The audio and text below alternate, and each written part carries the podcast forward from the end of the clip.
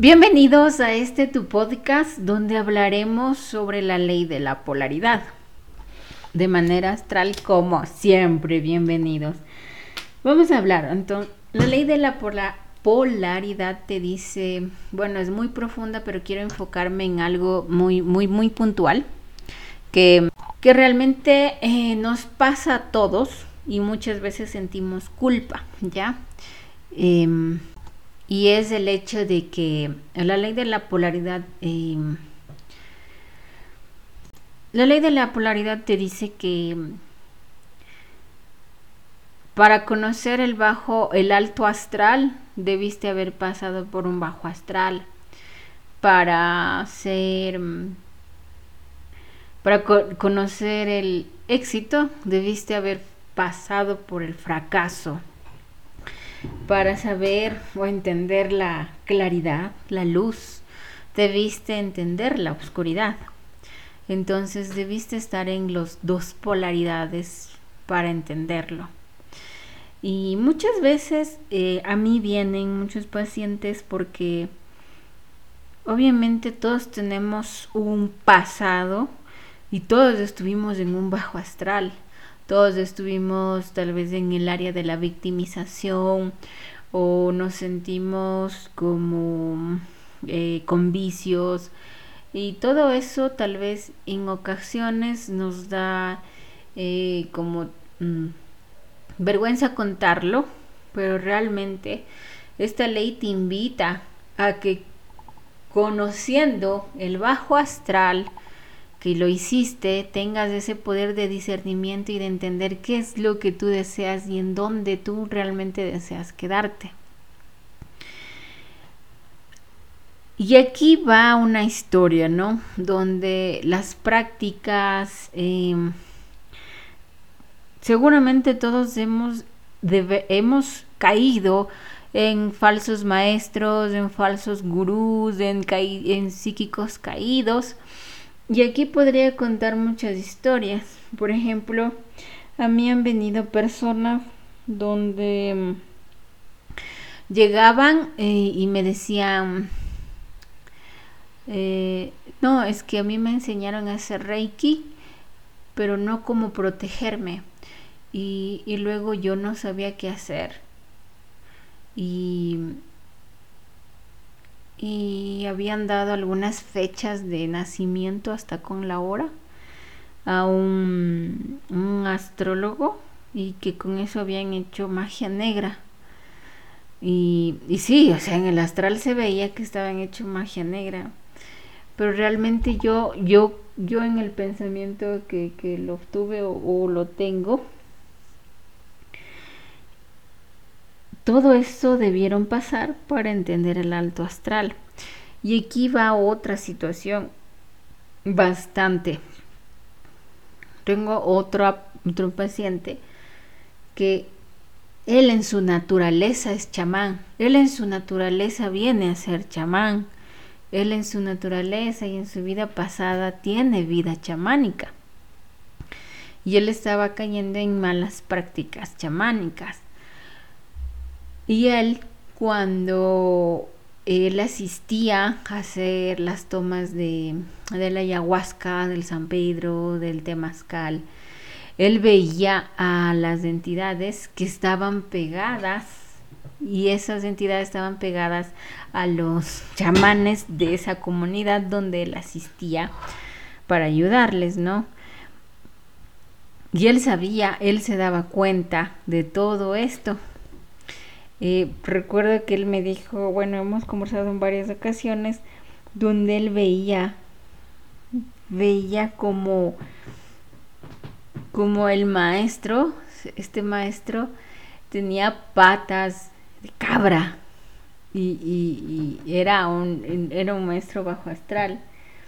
También él sentía como, o sea, en este, en este trance, ¿no? La ayahuasca y todo eso, sentía cómo, cómo las entidades de baja conciencia eran, eh, se metían dentro de esta ceremonia tan sagrada. Entonces, vamos a entender algo. Todos hemos pasado por un bajo astral para entender y ser sabios con el alto astral. El bajo astral está aquí para nuestro despertar de conciencia y nosotros elegimos dónde quedarnos, alto o bajo astral, energías de alta conciencia o de baja conciencia. Ahora, aquí va mi historia y obviamente incluye mi historia de cómo conocí mi bajo astral. Cuando empecé en este despertar de conciencia, yo, yo desperté por una llama gemela, ¿no? Esta llama gemela eh, era una relación bastante narcisista, ¿ya?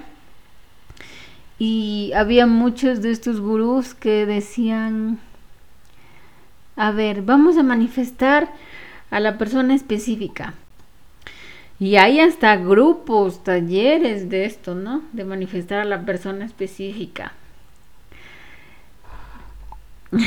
y recuerdo que yo hacía todas las meditaciones que esta youtuber subía y hacía todo lo que ella decía y realmente yo manifestaba llamadas, mensajes, pero nunca manifestaba como él quería que llegara, con ese compromiso que tenía que ser. ¿Saben por qué? Porque era el hecho de que él tiene traumas, tiene sus vicios y eso es un proceso de sanación que él debe hacerlo si es que él quiere. Y si él no, no, no se siente como dispuesto a hacerlo, entonces no lo va a hacer. No lo va a hacer y punto. Es, es todo, es, esa es toda la ciencia. Tú puedes manifestar llamadas de alguien, mensajes, pero nunca cambiarle a la persona, porque el cambio viene desde una transformación de él, de la sanación, de entender si su canal de luz está abierto para esto. Mm, mucho más antes, mucho más antes, yo a mis 17 años tuve un hijo. a mis 17 años yo tuve un hijo. Mi hijo ya está súper grande. Mi hijo ya está ya, ya es muy grande mi hijo, lo amo mucho. Y yo me crié en un hogar cristiano, yo les he dicho, yo me crié en un hogar cristiano. Desde que tengo uso de razón íbamos a la iglesia. Y para mí la iglesia era un segundo hogar, ¿no? Pero como la iglesia tiene tantas malas prácticas, son malas prácticas luciferinas, yo lo digo muy abiertamente, porque luciferinas, porque te hacen pensar que Cristo murió por nuestros pecados y por ese sacrificio nosotros debemos, eh, somos salvados y debemos eh, sentirnos humillados y también pedir perdón, ¿ya? Y yo les he explicado que el pecado no existe, ¿Por qué no existe el pecado, no? Porque tú, tú tienes, no es pecado, es karma lo que tú tienes. ¿Por qué? Porque funciona de acuerdo a esto, de acuerdo a la ley de la intención y del deseo. ¿Cómo funciona? Tú deseas algo, ¿sí? Pero ¿con qué intención lo deseas? ¿Con una intención de alto o bajo astral? De acuerdo a esa intención, se crea tu arbolito y al final tienes tu fruto. Y ese fruto tú te lo vas a saborear de acuerdo a la intención, de acuerdo a qué semilla pusiste. Y ese karma tienes que transformarlo a Dharma. Tu lección de aprendizaje fue ser feliz. Muy bien, la aprendiste. Tu lección de aprendizaje fue tal vez no mentir. Transformarlo a Dharma, tu propósito de vida. Entonces no existe el pecado, sino más el karma en todo. Nadie se va sin su karma. Eso existe, es una ley. Si no lo creas, no, no. Eso es una ley del universo. Entonces yo por eso no, no creo en las prácticas eh, religiosas de la iglesia porque te adoctrinan. Además la iglesia es muy machista. Eh, no hay pastoras, no hay una oficialización en pastoras. Recuerdo que el pastor tenía un amigo que era pastor y él buscaba con quién casarse porque si no, no podía ser pastor. Y yo le decía, yo y la hermana de él, del mismo, la hermana de él, se iba a graduar de pastor y la hermana de él también estaba estudiando lo mismo, y para ser, para supuestamente ser pastor, digo, y tú va, también vas a ser pastor, tienes que casarte, ¿no? Le digo a ella. Y dice, no, yo no puedo ser pastora, porque solo los hombres pueden ser pastor. Y yo sí, pero ¿por qué o qué onda? No, no, o sea, no entiendo. Dice, no, porque así lo dice la Biblia. Y es la, la, Biblia tiene varios libros donde tampoco están los evangelios apócrifos, los evangelios de Jesús, el evangelio de, de, de Pablo, porque Pablo en la Biblia solo están las cartas a los corintios, no está, tampoco está el, el, Evangelio de María Magdalena, entonces de ahí nace el gnosticismo y todo, todo lo demás, ¿no? Entonces ahí hay una serie de, de eventos donde te dicen que, que María Magdalena pues ella sabía mucho mejor retener la información que Pedro, que Pedro es la roca de la iglesia, ¿no? La roca donde sostiene la iglesia. Entonces, mm, ¿por qué no la dicen? Es machista, la iglesia es machista y también te quiere ver sumisa, porque muchas veces yo preguntaba cosas y decía, es pecado, es pecado querer tener todo el conocimiento, es pecado mirar más allá. Y yo así como, ¿cómo va a ser esto pecado? O sea, y, realmente eh, yo estuve 17 años en 17 años, perdón, en estas prácticas religiosas y yo no los odio, yo agradezco haber estado ahí. A mis 17 años a mí me echaron por tener un hijo fuera del matrimonio, porque así lo dicen. Y no, no me he casado hasta ahora. Entonces sigo viviendo en pecado. Así que sigo según la iglesia, ¿no? Entonces, eh, me sacaron, me sacaron de la iglesia a esa edad, a 17 años. Para mí fue muy doloroso, porque era como un segundo hogar y yo asistía a los jóvenes y tenía ahí amigos y luego de eso, obviamente todo el mundo te ve como pecadora, como eres, eres lo peor. O sea, lógicamente 17 años y tener un hijo no es correcto, no lo hagan, por Dios, no es correcto, claro que no, pero tomé la decisión de tener a mi hijo y trabajar, estudiar. Eh, mi hijo tiene un buen padre, es un padre muy bueno, lo ama, lo cuida.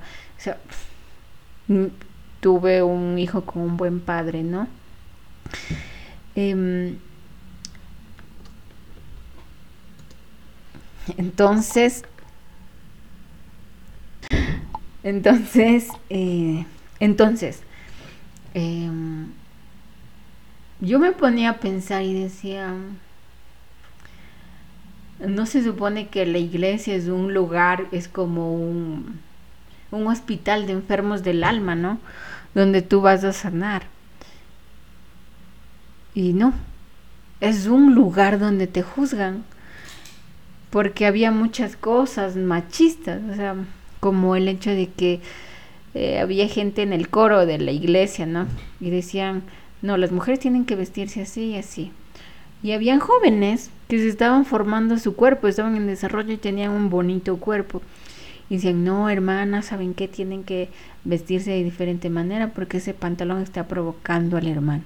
O sea, ¿cómo es una menor de edad y está provocando a un hombre que es de 60, 50 años, no tiene una lógica. No tiene una lógica eso. Y es como que, están, ¿qué está pasando aquí? No, no sé, está muy loco. Y no estaba bien de ninguna manera. Ahora que, que lo, lo reflexiono, pasé 17 años de mi vida en una iglesia que realmente Em, fue bajo astral, muy bajo astral. Todo lo que se vivió, porque criarse en un hogar cristiano es el hecho de que todo lo que haces, haces mal. Porque desde ya la cristiandad te invita a juzgar, ya te invita a decir, lo que hiciste está mal, lo que dejaste de hacer también está mal. Entonces, es un juzgamiento constante todo el tiempo, es un juzgamiento de que todo lo haces mal. Además tenía una familia que era demasiado estricta, que tenía que mentir para irme al cine, ¿ya? Porque el cine es pecado. entonces, y entonces para mí tener esa crianza fue criarme con una locura interna, ¿no? Como todo lo que hago lo hago mal. Y si lo hago está mal igual. y es un juzgamiento constante de ti, de quién eres realmente. Y todo ese tiempo que pasé en una iglesia, porque me crié en, un hogar cristiano, íbamos a una iglesia evangélica y estudiaba en un colegio católico y también estudié en una escuela católica, porque a mi mamá le gustaba mucho la Virgen María y la Virgen María existe, ¿no? O sea, es Isis, en el plano astral es Isis, son las Magdalenas hay también una sanación con las rosas de las Magdalenas, ¿sí? Es una sanación con las Marías. Por eso en el plano astral, tú vas al astral, cuando yo les he dicho, si están muy cansados, muy estresados, vayan al, al santuario de la Virgen María, que es de Isis, pidan que se les lleve allá y van a descansar, ¿cierto? Porque en este santuario de Isis pues hay un campo de rosas donde sacamos de entidades, sanamos. También es como un spa para el alma, hay unos laboratorios, hay también un lugar para cantar. Es un, es un lugar muy hermoso el santuario de Isis. Entonces, em, criarme en el, en el luciferismo que es energía femenina de polaridad baja, que eso implica ser eh, una víctima. Yo me creo una víctima, eso creo en mí, yo creerme una víctima, como yo soy una víctima de toda esta sociedad que hubo en mí. Yo soy la víctima. Entonces yo me crié una víctima de que, ay, a mí siempre me va mal, porque a mí siempre me va mal, porque no puedo conseguir un buen trabajo, porque mi hermana consigue un mejor trabajo que yo, porque yo, porque yo tengo que hacer esto y porque no le pasa esto a alguien más. Entonces empecé yo a victimizarme y a vibrar en esa energía por muchos años, muchos años, muchísimos victimizarme totalmente de mi vida, de quién soy, de que por qué a mí, por qué yo tuve que tener un hijo, que por qué me va mal en el trabajo, por qué tengo que trabajar y estudiar, por qué tuve que crecer en una en una familia no millonaria, por qué, por qué a mí todo me va mal, todo me va mal, pero yo no estaba viendo los actos que yo no estaba haciendo mal, no me responsabilizaba de mis actos mal hechos. ¿No es cierto? No tenía una responsabilidad contra mí, no había una disciplina. Criarme en ese aspecto bastante, bastante luciferino, porque la iglesia es luciferina, te, te haces así, te haces, te criaste así, te criaste, te criaste así, punto. No hay más, no hay tal, no hay más. Y yo recuerdo mucho que cuando me decían, ya viene el anticristo, que no sé qué. Y yo ya ojalá venga para ya no vivir. Todo estaba mal, ¿no? Y aquí el anticristo, ¿qué es? Yo ya subí un podcast de esto de que ya estamos en el tiempo del, del, del Cristo, ¿no? Del regresar de Cristo. El anticristo es que no tener tu conciencia crística limpia. Entonces eso implica que no has sanado tus tres chakras bajos, el chakra raíz, el chakra sacro, el chakra de plexo solar, o sea que estás en la marca de la bestia, porque estás no no estás queriendo sanar. Entonces no no tienes una conciencia cristalina crística y además de esto tienes esa marca de dolor, de sufrimiento y no quieres sanar. Entonces estás te quedas en la en la marca de la bestia, ¿no? Eso es, no es más, no, no, porque también ahí en las religiones te hacen asustar y que no sé qué y que vamos a morir y, todo lo demás, ¿no? O sea, y que va a haber el rapto y de ahí va a haber el juzgamiento y nos van a mandar al infierno y vamos a vivir entre llamas y crujir de dientes. Yo me acuerdo clarito de ese versículo. Clarito, clarito. A ver, ¿cómo era? Pero me acuerdo que dice crujir de dientes. Bueno, realmente tú creas aquí, primera ley del universo, todo, todo, es mente, entonces si estás creando un infierno dentro de esta 3D, será un infierno. Si creas una prosperidad de amor, será como un cielo, dependiendo de cualquier estatus social. Yo no soy criada en una familia millonaria, ni tampoco media, me considero nada de eso. Realmente me considero en una familia que que, que o sea, me crié en un barrio y sigo aquí, en un barrio muy peligroso de Quito. Y, y, ahí fue donde empecé a entender la magia del caos o el caoísmo, ¿no? Que eso es para otro podcast. Entonces, vivir a tanto así fue luciferismo. Y cuando me sacan de la iglesia, yo dije, para mí Dios no existe, la religión no existe y es lo peor. Me vuelvo blaquera, lo que se dice, ¿no? Entonces escuchaba mucho black metal porque pensé que realmente y eso era irme a la polaridad en contra de Dios, ¿no? Y escuchaba mucho black metal, mucho meje, mucho zumburi, uff Y toda esa música me ayudaba en sí a deprimirme más, a sentirme más miserable, a sentirme más víctima. Y empecé a salir mucho a esos bares rockeros y a, a tomar mucho. Realmente nunca me gustó tal vez fumar algo psicodélico. No me gustó, no, jamás pero sí era muy viciosa con el alcohol, porque quería escapar de esta realidad en donde yo era la víctima y a mí me iba mal y yo me crié en un hogar cristiano donde no quería a mis padres, no quería a nadie. ¡Boom! O sea, era todo lo malo, ¿no? Era todo lo malo, yo era la fea, todo, todo era yo lo peor. Entonces, después de todo este loco caos, eh, regreso a la iglesia, ¿no? Para hacer misiones, porque a mí siempre me ha ayudado, me ha gustado ayudar a la gente. Y regreso y no era lo mismo, ¿no? Obviamente porque ya han pasado años. regresé cuando tenía unos 26 años a la iglesia.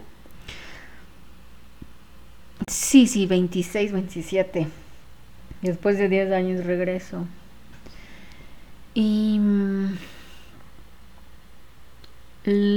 empezamos a hacer misiones y decían, no es que por ahí no, porque, porque nos van a robar y así.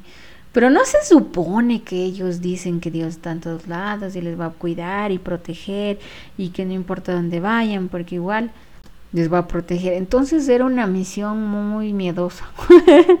era como ir de misiones, pero con miedo, no, no, no me agradó eso, porque yo quería tal vez ver las misiones en un plano más extenso, como, no sé, no solo dar un café y un pan, sino, como ellos le dirían, orar y sanarles. Y no sé, no me gustó, no me acoplé y me fui otra vez. Em, mis padres, mi papá va a la iglesia, mi hermano también, mis sobrinos también, mi, mi otra hermana no va a la iglesia, yo no voy, mi mami no va. Pero, mm, exceptuando yo y mi hermana, que, o sea, yo y mi hermana la penúltima, o sea, porque yo soy la última, no creemos en la religión. Sí, para nosotros eso no es, no existe en nuestra Considero que las dos nos criamos como con casi los mismos dolores en ese aspecto. Mm, entonces no creemos más en eso, sino más en, esto, ¿no? En el despertar de conciencia, en todo lo que hemos hablado de todos los podcasts. Y bueno, después de haber regresado a la iglesia después de 10 años, no volví más. Quedó ahí. No volví más. No Y, y lo peor es que, ¿saben qué soñaba? Soñaba, en ese entonces pues soñaba que, que este pastor, que le digo que era mi amigo y que ya se casó, me decía, regresa, tienes que regresar a la iglesia. Y así soñé muchas, muchas, muchas veces. Y no volví. No volví, no volví, no volví, no volví, no volví. Dije, no voy a regresar así, sueñe con quien sueñe, pero no voy a regresar. Porque yo cuando regresé me querían, porque habían cambiado de pastor. El pastor había fallecido, el de la iglesia, porque él fue el que me mandó, me echó. Mi mami una vez me acuerdo que esta iglesia fue fundada casi por mi mami, o sea, fue, o sea, yo me crié ahí. Y este pastor, el primer pastor de esta iglesia, me conocía desde la infancia. Y cuando yo ya cumplí 18 años pues empecé a buscar trabajo. Y, y a veces piden certificados, bueno en ese entonces no, ese entonces pedían certificados de honestidad, no, y mi mami dijo vamos a pedirle al pastor el certificado porque ahí te criaste y digo bueno vamos y fuimos a pedirle un certificado a este pastor que ya falleció, que me conocía desde la infancia y puso que solo puso sí, conozco a la señorita tal tal con un número de cédula tal tal, nada más. No puso que es honesta, no puso que no puso nada más. No puso nada más. o sea, es como que si te rechazara tu padre. O sea, yo sentí eso. Como si te rechazara tu padre porque era tu comunidad. Y bueno, pues yo, yo como digo, yo no tengo odio ni rencor. Pero sí te causa esa trauma, o sea, es un rechazo a algo que tú ya lo tenías ahí como un hogar. Y luego cuando yo regresé pues a mis 26 años, ahí eh, igual no estaba casada, sigue teniendo a mi hijo. Mi hijo ya estaba más grandecito. Y ahí fui muy querida. Fui muy querida y muy respetada por el pastor.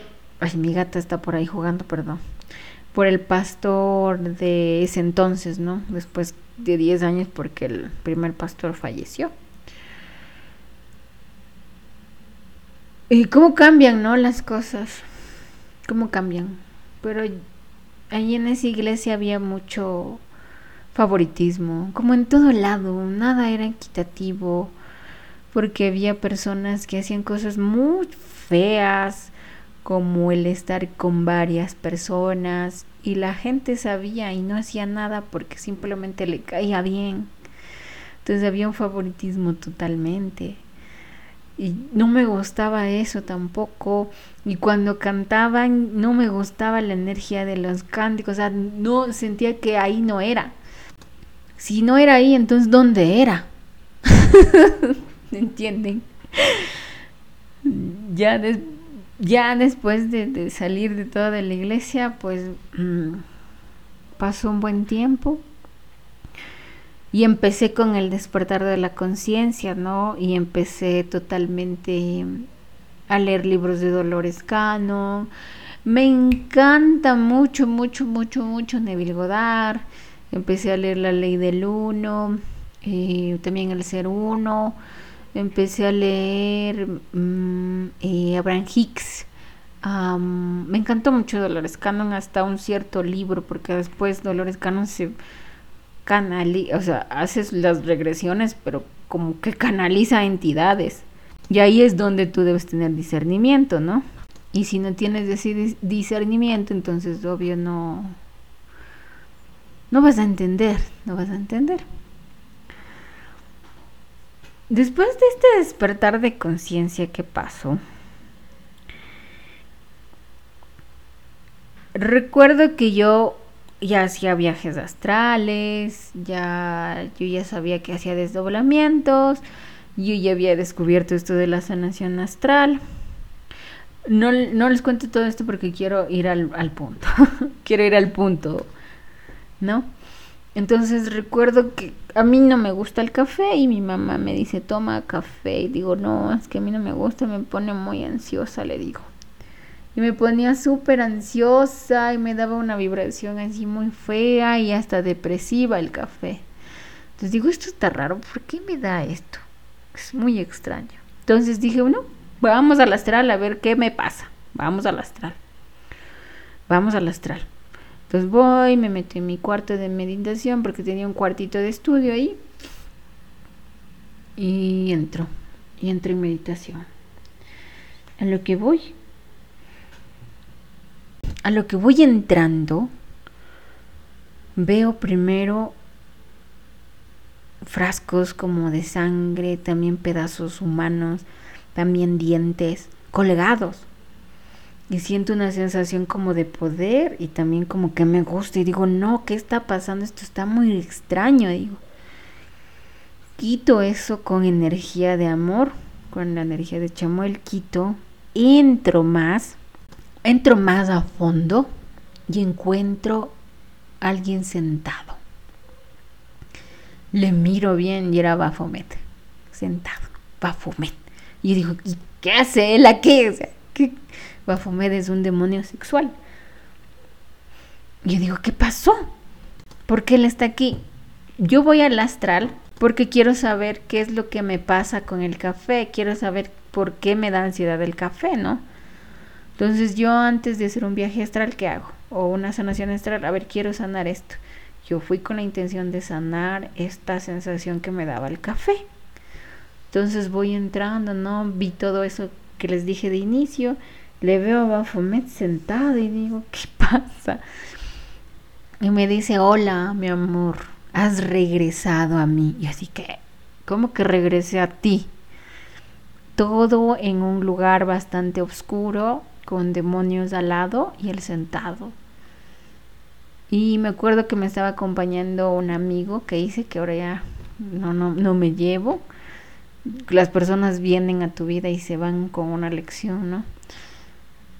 y él intenta pasar la espada de Miguel. Obviamente no, no le va a pasar nada porque es una entidad que ha tomado forma y rige aquí, ¿ya? Rige, es como un, un tronos del bajo astral, ¿ya? Entonces, yo digo, le digo, ¿qué pasó? ¿Por qué, ¿Por qué estás aquí?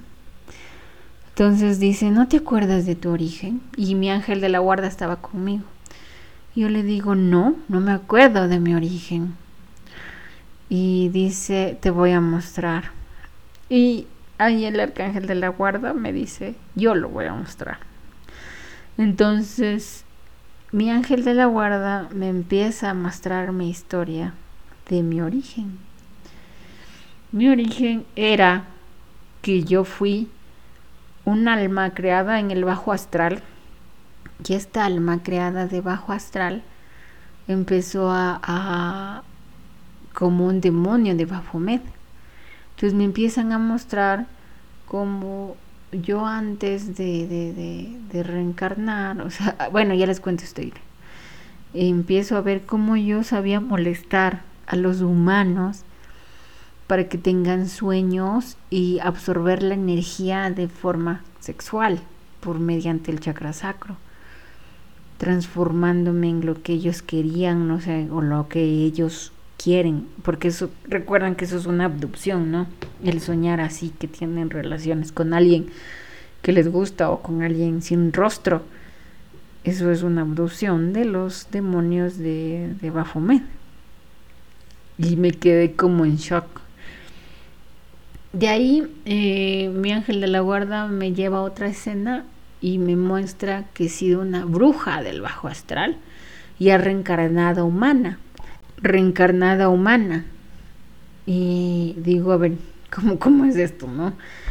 Entonces, mi ángel de la guarda me empieza a contar cómo yo me iba al límite del astral. El astral está dividido por alto y bajo astral y también tiene densidades. Entonces, tú para tú para tú como entidad, bueno, como entidad de baja conciencia, tienes que pasar por una como membrana y pasar por esa membrana duele. Entonces yo iba a los límites, ¿no? De donde dividía el alto y bajo astral. Bueno, pero ya les a contar cómo es el astral más grande, ¿no? En forma más explícita, imaginativa. Entonces yo le iba a ver a este arcángel. Era un arcángel. Y hablaba con él. Y él me decía, si quieres puedes conocer la energía de alta conciencia. Si quieres te puedo compartir un poco. Yo todos los días le iba a ver siendo yo un demonio de Baphomet. Y él me compartía su energía como que solo para que sienta. Hasta que yo un día le digo, quiero salir de esto. Y él me lleva, me impulsa, me saca de esa membrana de bajo astral. Y ¡fu! empiezo a hacer hacer un, un, grano de arena, un agua, una hoja. Eh, lleva miles de años de eso.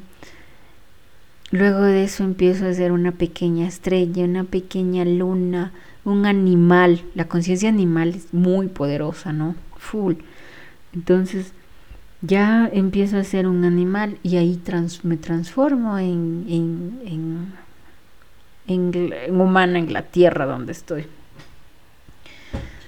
Y quedo como en shock, porque yo nunca pensé ese origen de mí, nunca pensé el origen que, podría darme eh, esta 3D, porque realmente eso te, te hace sentir extraño, o sea, es como que...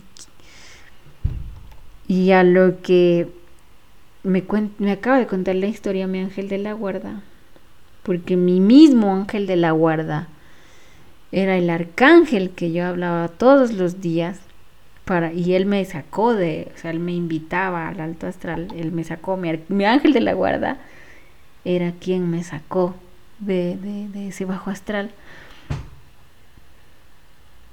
Eh, a lo que me acaba de contar la historia, pues en, ese viaje astral, Baphomet me dice, ¿quieres regresar?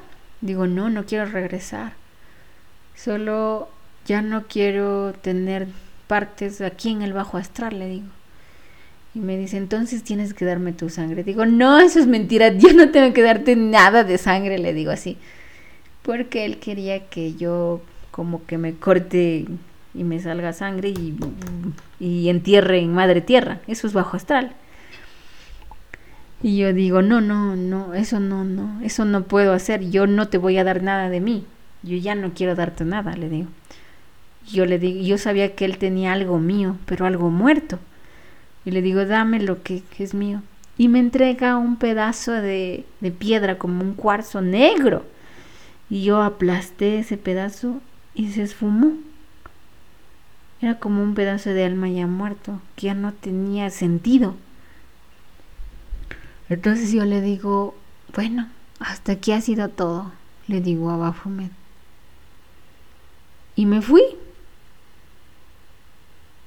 Y todo por el café, todo por eso. Y, y a lo que yo regresé pues de este viaje astral.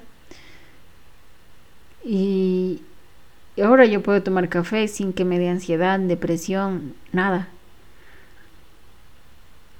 Y ahí es cuando yo me doy cuenta que cada patrón de comportamiento, cada esencia que el alma nos está llamando es a sanar. Yo tenía que sanar esa parte mía del bajo astral.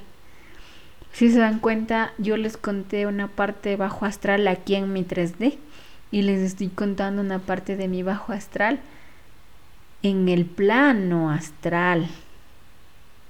Totalmente, esto pasó en el plano astral.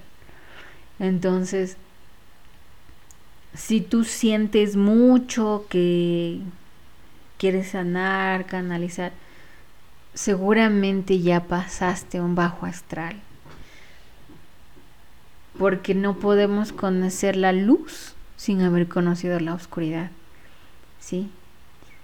Hay muchas entidades también que, que, que son polaridad alto astral y se han polarizado bajo astral. Eso lo he visto también. Lo he visto en grandes ocasiones porque el bajo astral no sirve para el despertar de conciencia, pero yo he elegido estar en un alto astral. ¿Por qué? Porque elijo estar en emociones de alta conciencia. Es eso. Y no necesito reprimir a las personas o que hagan lo que yo diga o hacerles sentir mal, hacerles sufrir, llorar, hacerles tener miedo para yo alimentarme de ellas. No, yo me alimento con mi propia energía de amor de felicidad que creo todos los días. Entonces, eso es vivir en un alto astral. Porque realmente ya no vivo en la victimización, sino en mi alto astral. Y, y, y muchas veces em, no es el hecho de que cuánto yo gano, sino cuán feliz yo me siento con la vida que yo estoy eligiendo ahora. Porque yo podría ser, trabajar de, no sé, de contadora o gerente financiero, pero no, no es lo que yo quiero, lo que a mí no me gusta. No es que no me gusten los números, porque a mí me encantan los números, soy muy buena para las matemáticas y la física, pero no es algo que a mí me nace, sino que yo soy feliz en este plano ayudando a las personas a sanar, claro, con con un precio a cambio, no un pago de, dinero, no, un cambio de dinero nada más, como es una transacción en una 3D, tú compras algo con dinero, no, sí, pero el dinero es una, una energía, porque antes el dinero era un, aquí en Ecuador es la ruta del espondilus, antes era un espondilus, era dinero, una concha. Entonces, es el simple hecho de vivir en amor desde y abrazar, abrazar ese bajo astral, pero no volver, porque yo no quiero volver. Y es el simple hecho de elegir lo que tú deseas para ti. Es muy hermoso realmente. Eh, y les cuento esta historia para que ustedes se sientan no avergonzados de su vida, porque todos pasamos por un bajo astral. Así que esa vida que pasaron, no se avergüencen, más aún perdónense, abrácense, ámense. Y al final de todo esto, miren qué es la lección de aprendizaje que les deja haber pasado por ese bajo astral. ¿Cuál es la lección? Porque ahí está el discernimiento, analizar tu vida al final de todo lo que has pasado. espero que les haya, haya informado, no informado, sino que se hayan sentido bien con esta historia. Les mando mucho amor, les amo.